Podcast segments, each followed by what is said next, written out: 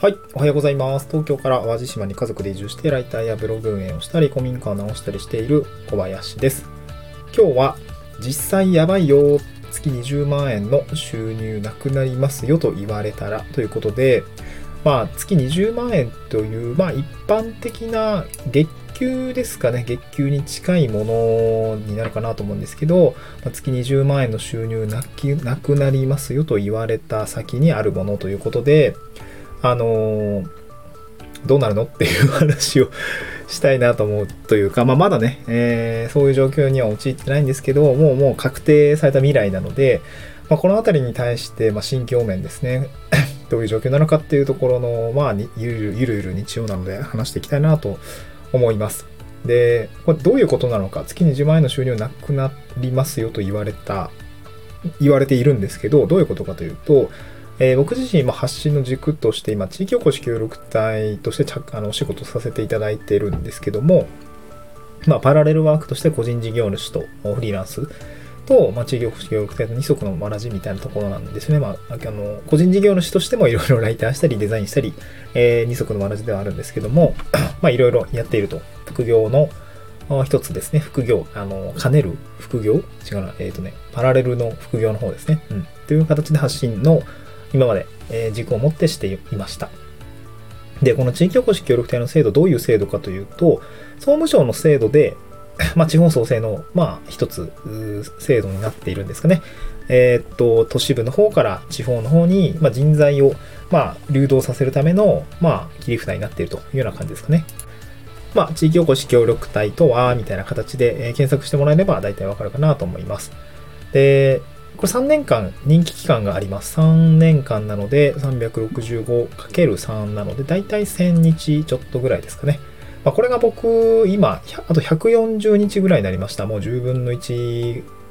ぐらいですかね。しか残ってないんですけど、えー来年の3月末でおしまいになります。で、今、地域おこし協力隊の報酬っていくらかっていうと、まあ、月22.4万円かな ?22.5 万円かな？えー年間で言うと240、270万円ですかね。そんくらいの収入になっています。年収300万いかないぐらいですかね。そういうような状況ですと。で僕の場合は個人事業主型ということで、雇用契約を結んで社会保険を半分持ってもらうというよりは、個人事業主なので、えーっと、月額で言うと22.5万円まるっと口座に入ってきて、そこから自分で確定申告なり、社会保険の支払いなりしてくださいねということで、ま毎月3万円ぐらい払ってますけどね、そろそろ、あの、どっから組合入ろうかなと思います。入りたいなと思います。デジタル、デジタルライターズ協会とかね、あの、分費保険でしたっけ？ああいうの加入したいなと思いましたね。うん。なんか社会保険高いなと思って。そう。まあちょっと話がそれるんですけど、そういうことになってくるね。収入、そうですね。どうだろうね。経費とかもいろいろ積んでますけど、年収200万ちょっとぐらいしかないんじゃないのかなっていうような感じですね。まあその分、地方のそのローカルな、ローカルコストライフっていうんですかね。なんかローコスト、ロー、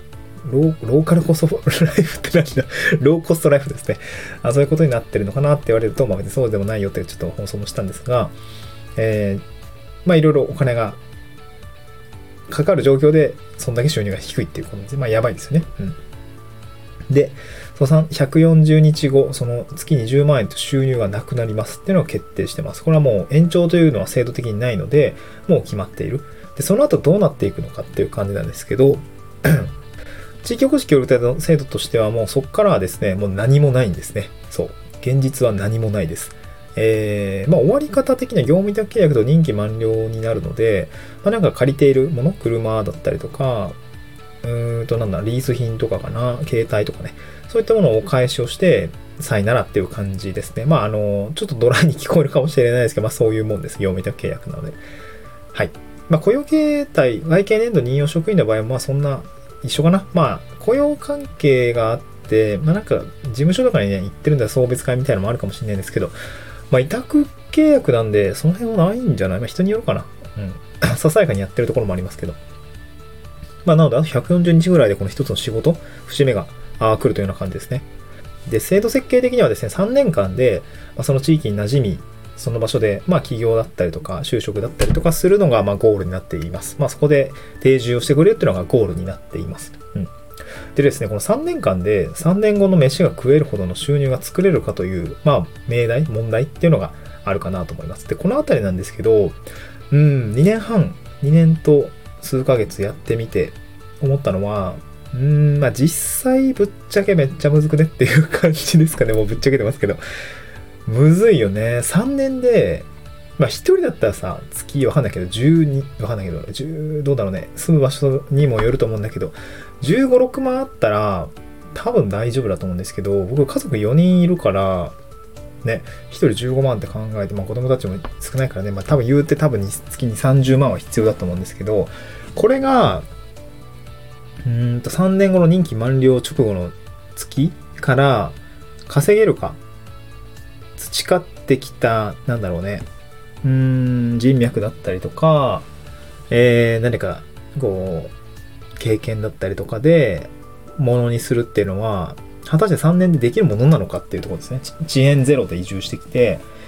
おそらく、まあ僕もそうなんですけど、多くの方が会社員を卒業して、企業経験ゼロで、えー、来る。ってなると、実際どこまでいけるのかっていうのは、まあ結構人によるんですけど、うん、なんか個人的にはですけど、多分ね、あの、すごいも、めちゃくちゃ優れたスーパーマンみたいな人いると思うんですよ。まあでもそういう人たちって大体なんか企業経験あったりとか、もうなんか会社経営してますみたいな人だったりもすると思うんですけど、なんかね、せいぜい企業の糸口が見つかって、まあ、早い人と駆け出したぐらいなんじゃないかなっていう風な人が大半なんじゃないかなと思ってます。もちろん例外はいるし、上を見たらキリもないし、下を見てもキリがないと思うんだけれども、で、あの、なんとなくで3年間終わっちゃいましたって言ってもよく聞くし、もちろん、あの、1年目からざっと起業して、だんだんバリバリそう、地域商社回したりとかっていう人も知ってるから、で、あの、一概に、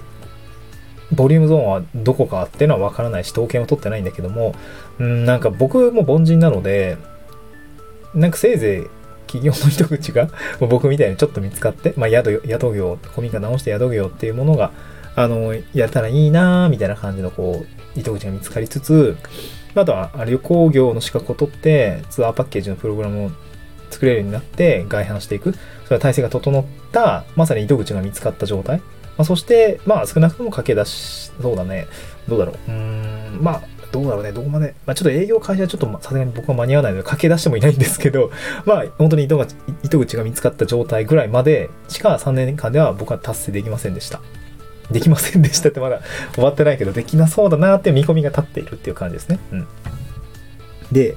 これ結構リアルな話、現実的だと、現実な話に近いのかなと思います。で、そうなると、え、そんなんやばくないみたいな。3年間で3年後の飯食えてないじゃんみたいな。そう、食えてないんですよね。で、これ協力隊は制度設計的に無謀なのかっていう話になるんですけど、まあこれはまあ、もちろん人によります。人によりますが、すぐお金になる仕事まで持っていけてるのかというと、どうでしょうねっていう感じは正直ありますね。小さく始めている、小さく、小さな収入になっているっていうのことは、全然あり得ると思います。うん。全然あり得ると思う。なんか農産物を作って売っている。まあ、そんな販売実績があるっていうのは、あの、まさに駆け出している状態というのは非常にあると思いますが、うーん、まあ、それでめちゃくちゃも年収4、500稼いでますっていうのは、ちょっと厳しい パターンが、まあ、物理的な企業形態においても、まあ、カフェだったり、宿業だったりっていうものがあった時には、黒字転換するにはさすがにちょっと厳しいのかなとは思いました。小さく始めていれば、売上規模は小さいかもしれないけど、まあ、ある程度売上っていうのは出せると思います。まずそこに対する投資した分のうん、まあ、施設代だったりとか、投資代については、まあ、うまく補助金使ってゼロ無借金経営してる人もいるんですけど、実際ある程度の投資だったりとか、で、その業態ではね、店舗経営みたいな感じだったりとか、農産物のね、やったりするとやっぱり肥料もね、うん十万とかってするからさ、高いんだけど、やっぱりそこに対するリターンみたいのが、完全にそれで4、500手取りとしてあるっていうような状況は、うーん、果たしてどれくらいいるのかっていうと、そんなに多くはないと思う。うん。で、僕自身も例外ではなくて、うん、古民家開業したとて、まあ、この宿業ってアッパー決まってるからね、土日祝、土日祝に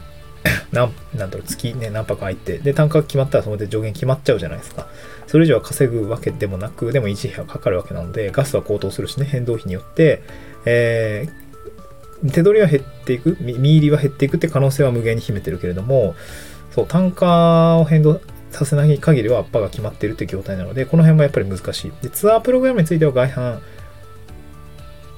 どれくらいいけるかっていうのは分かんない。まだ開業もしてないし、その辺も見込めない。ってなると、結構積んでますよね。これ喋りながらちょっと暗くなってきたけど、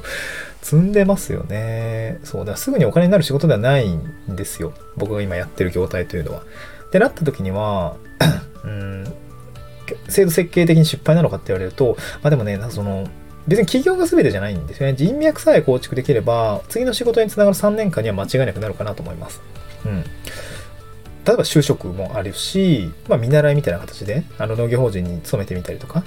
あいうことも全然できるだろうし、まあ半分企業みたいな、半分企業、まあ半分企業とその、まあ請負みたいな感じのも全然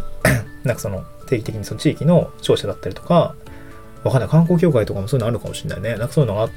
社団とかね、あったりするかもしれない。そこで給料をちょっともらいつつ、えー、まあパラレル的に働いていくっていうのももちろんあり得るかなと思うんですけど、だから人脈さえあれば、うん、必ず次の仕事につなげられる人は多いと思う。この3年間の使い方を明らかに間違えてなければ、人脈はできているだろうし、仕事っていうのも、